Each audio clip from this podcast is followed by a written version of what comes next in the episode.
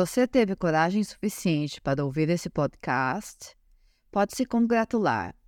Não é uma conquista pequena. Se quer algo mais na vida, é bom que esteja aqui, declarando para si mesmo que quer criar espaço para algo novo.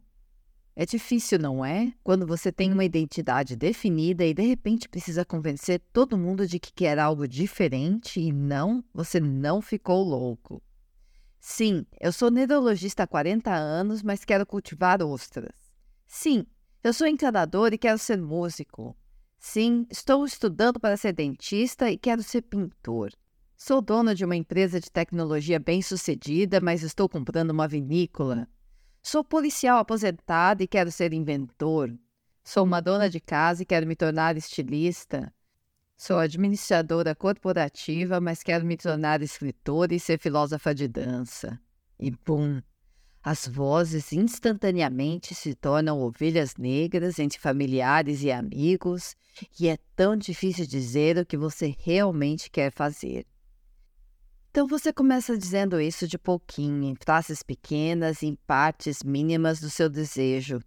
Você diz que quer aprender a tocar um instrumento, pintar como hobby, que vai fazer um curso de degustação de vinhos, ou diz que se envolve com investimentos, diz aos amigos que se arrisca a desenhar roupas, esse tipo de coisa, minimizando seus esforços. Bem-vindo ao podcast Conquista do Espaço Criativo, programa sobre como estabelecer uma estrutura para iniciar sua prática criativa, trazendo uma produtividade consistente.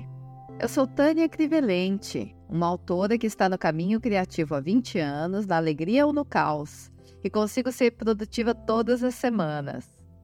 Convido artistas e todos os tipos de criadores e pioneiros por aí a ouvirem sobre um processo prático, metáforas e exemplos para alcançar a conquista do espaço criativo. No último episódio, nós vimos que, para nós, o espaço criativo é algo que você estabelece agora com o tempo que você pode dar a ele, envolvendo todas as atividades relacionadas à sua arte. É recorrente, contratual e é um processo imperfeito, um espaço protegido para a inspiração passar pelo meio. E discutimos também sobre como definir um tempo para criar. Agora vamos falar sobre o verdadeiro desejo do que você quer criar como declarar essas aspirações e paixões? Uma coisa engraçada que percebi é quantas pessoas têm vergonha de declarar a si mesmas e aos outros o que realmente querem. A primeira vez que vi isso acontecer foi nas aulas de mestrado em escrita criativa. A maioria das pessoas nas aulas, assim, 90%, continuava dizendo que estavam escrevendo para si mesmas. Você não acha isso improvável? Que a maioria dos alunos de um curso de mestrado desejava melhorar sua escrita naquele nível, guardar suas obras-primas na gaveta ou mostrá-las somente aos familiares, sem nenhuma ambição de publicação. E eu, fazendo mestrado na Austrália, na minha segunda língua, sendo uma minoria no curso, havia apenas mais um ou dois estrangeiros como eu, declarando ousadamente que não apenas desejava ser publicada, mas um dia pretendia me tornar uma escritora em tempo integral e se Deus permitisse, até mesmo me tornar uma best-seller para sustentar minha escrita com os lucros dos livros. Eu estava declarando tudo isso, mesmo com minhas habilidades linguísticas imperfeitas e voz única, histórias incomuns, enquanto eles tinham, na maioria das vezes, habilidades impecáveis de escrita. O que eu confirmei quando os exercícios de workshop começaram, onde líamos os textos uns dos outros. Isso me intrigou muito na época, Quantos deles insistiam na coisa de escrever para mim mesmo? Por favor, entendam, eu acredito que alguns deles estavam escrevendo para si mesmos e acho que é um belo meio de terapia e autorrealização, tão válido quanto escrever por qualquer outro motivo. No entanto, não acredito que 90% das pessoas no curso estavam lá por esse motivo. Acredito que muitas dessas pessoas não estavam sendo honestas consigo mesmas e secretamente sonhavam em ser descobertas. Em um outro exemplo, a mesma coisa aconteceu e foi ainda mais evidente. Eu fui para um curso do Graham Simpson, o autor da linda série Projeto Rose, sobre como escrever um romance. E quando ele perguntou quem estava escrevendo um romance, eu levantei a mão com confiança, achando que pergunta óbvia, claro, todo mundo aqui. Mas quando olhei ao redor, eu era uma das poucas pessoas com a mão levantada. Quando ele olhou para as pessoas, elas hesitaram e começaram com a mesma conversa incerta, dizendo coisas como Estou começando a pensar, ou estou escrevendo para mim mesma. E eu pensava, devo ter caído em um universo paralelo ou em algum outro curso. Esse daqui não era de como escrever um romance? O que essas pessoas estavam fazendo aqui se nem conseguiam dizer em voz alta que queriam escrever um livro? Aí senti que não estava sendo boa em pensamento, gentil com elas e ao mesmo tempo secretamente corajosa. Enquanto isso, o autor nem conseguia começar o curso enquanto as pessoas não admitissem que estavam lá para escrever um livro. Posso dizer que, se você declarar o que quer fazer, primeiro tira isso do caminho. Para de perder tempo com qualquer coisa que não seja relacionada a isso. Em segundo lugar, pode começar a atrair as pessoas e circunstâncias que apoiarão seu objetivo. Se você está em um curso sobre escrita de romances, você declara isso e podemos começar o trabalho, sem hesitação. Se ainda está pensando, não pode começar, entende? Se houver pessoas ao seu redor que vão resistir ou não apoiá-lo, que seja. Não declarar seus desejos não tornará as coisas mais fáceis. A partir do momento em que você diz o que quer fazer, o trabalho de ensinar aos outros a respeitar isso pode começar. Antes de dizer tudo claramente, nem se começa.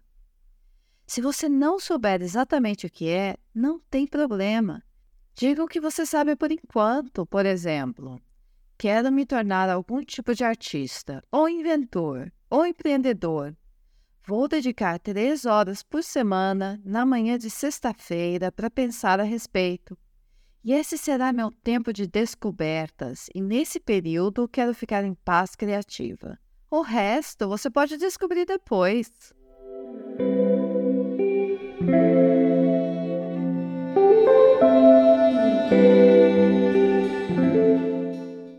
Quando eu era mais jovem, estava decidida a ser uma bailarina de balé clássico, como eu disse anteriormente.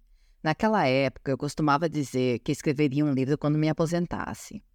Quando era criança, vendi poemas para o meu avô, que nunca entreguei porque poesia não é minha praia.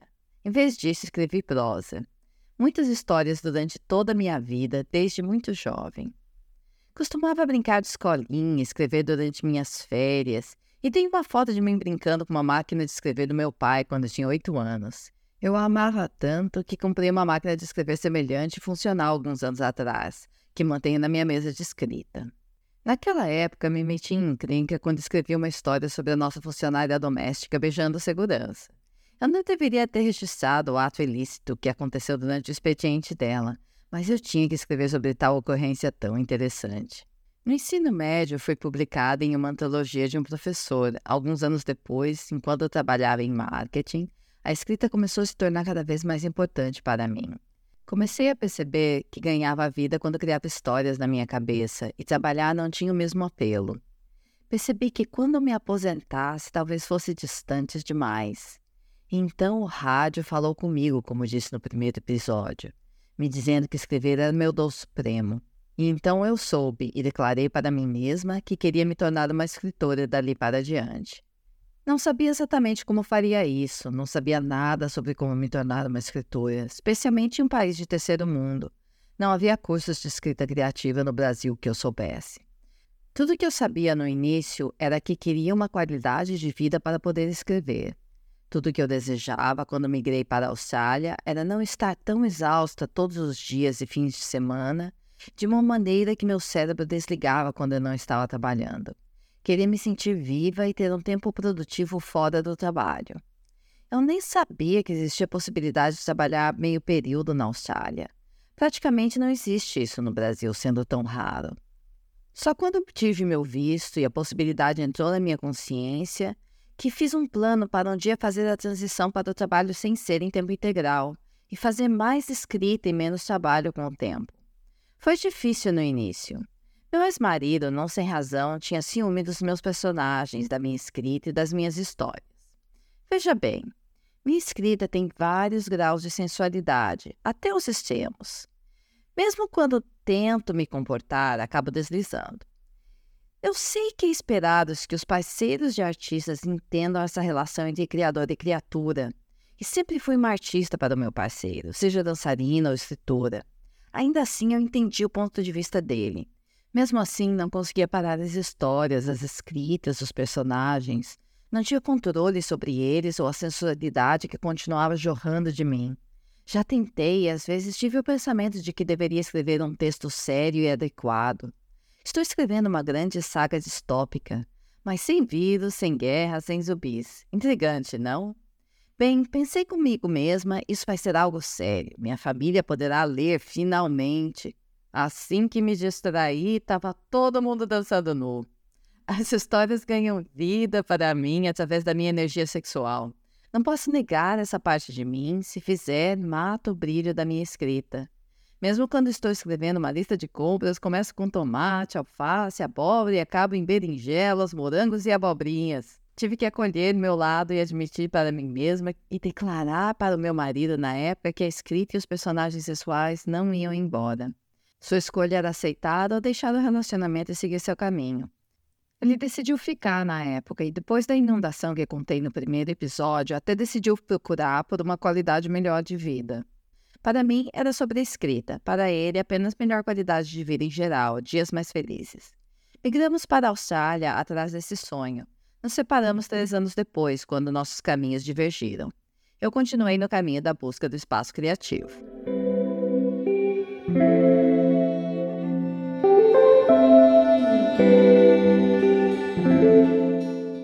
Para você, esse é o foco para meditar da nossa conversa de hoje. Saber e declarar em voz alta o que você quer fazer é empoderador e libertador. Faça isso, pelo menos para você mesmo. Se você não tem certeza por onde começar, olhe para trás.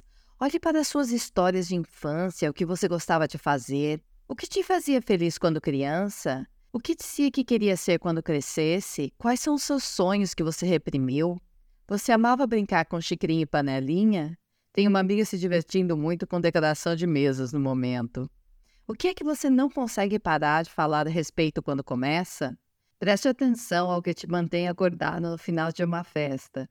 Para mim, são conversas sobre livros, histórias, etimologia, ou igualmente histórias sobre romances ou casos de amor de alguém.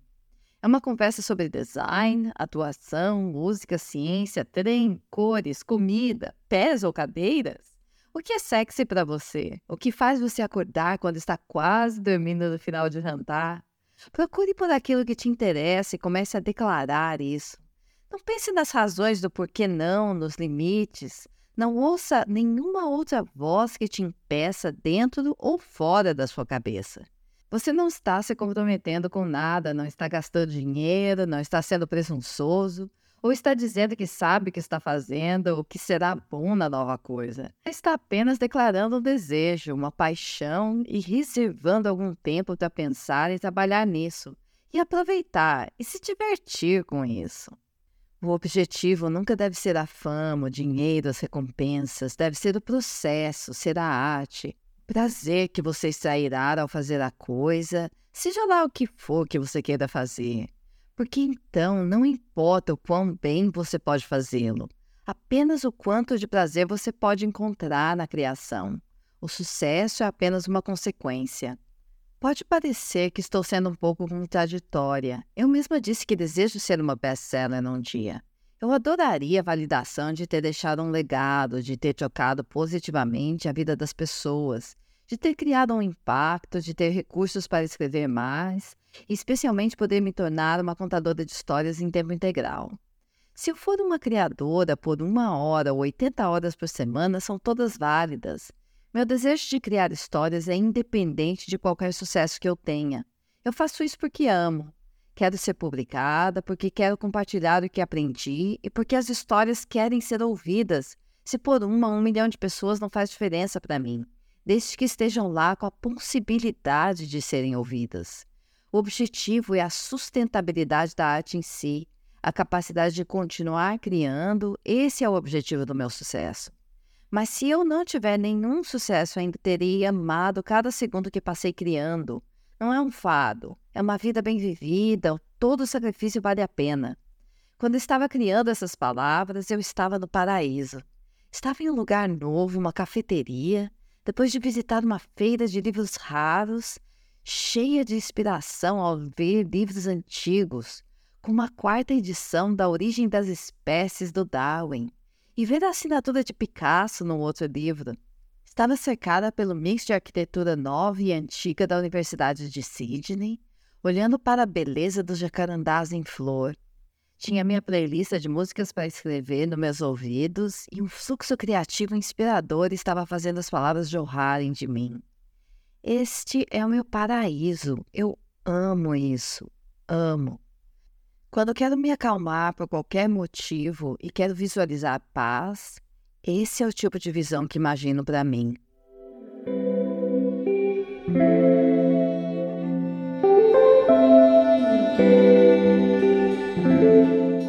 Agora é sua vez. Qual sua paixão que te traz felicidade? Onde você pode se ver passando momentos de alegria pura e intensa? E o que você poderia fazer agora mesmo?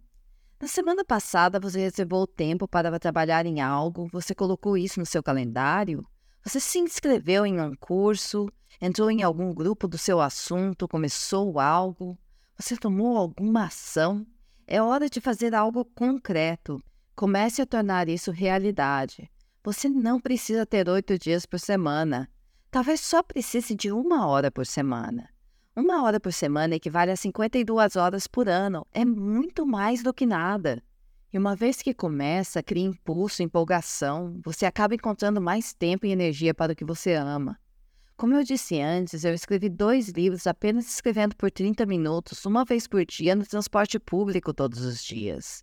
Levou anos, mas quem se importa? Isso é sobre se divertir e começar a fazer a bola rolar, não sobre quão rápido você está indo. Agora, seu trabalho é começar a pensar em como você vai definir sua paixão para si mesmo e ser corajoso a respeito.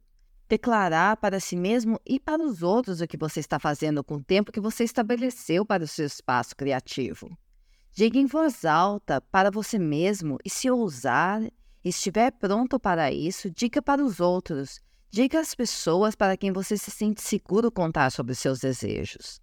Lembre-se, não há uma maneira errada de fazer isso. Novamente, você não precisa ter todas as respostas. Declare o que você sabe, mesmo que signifique eu quero criar algo e vou dedicar 15 minutos todos os dias para pensar sobre isso.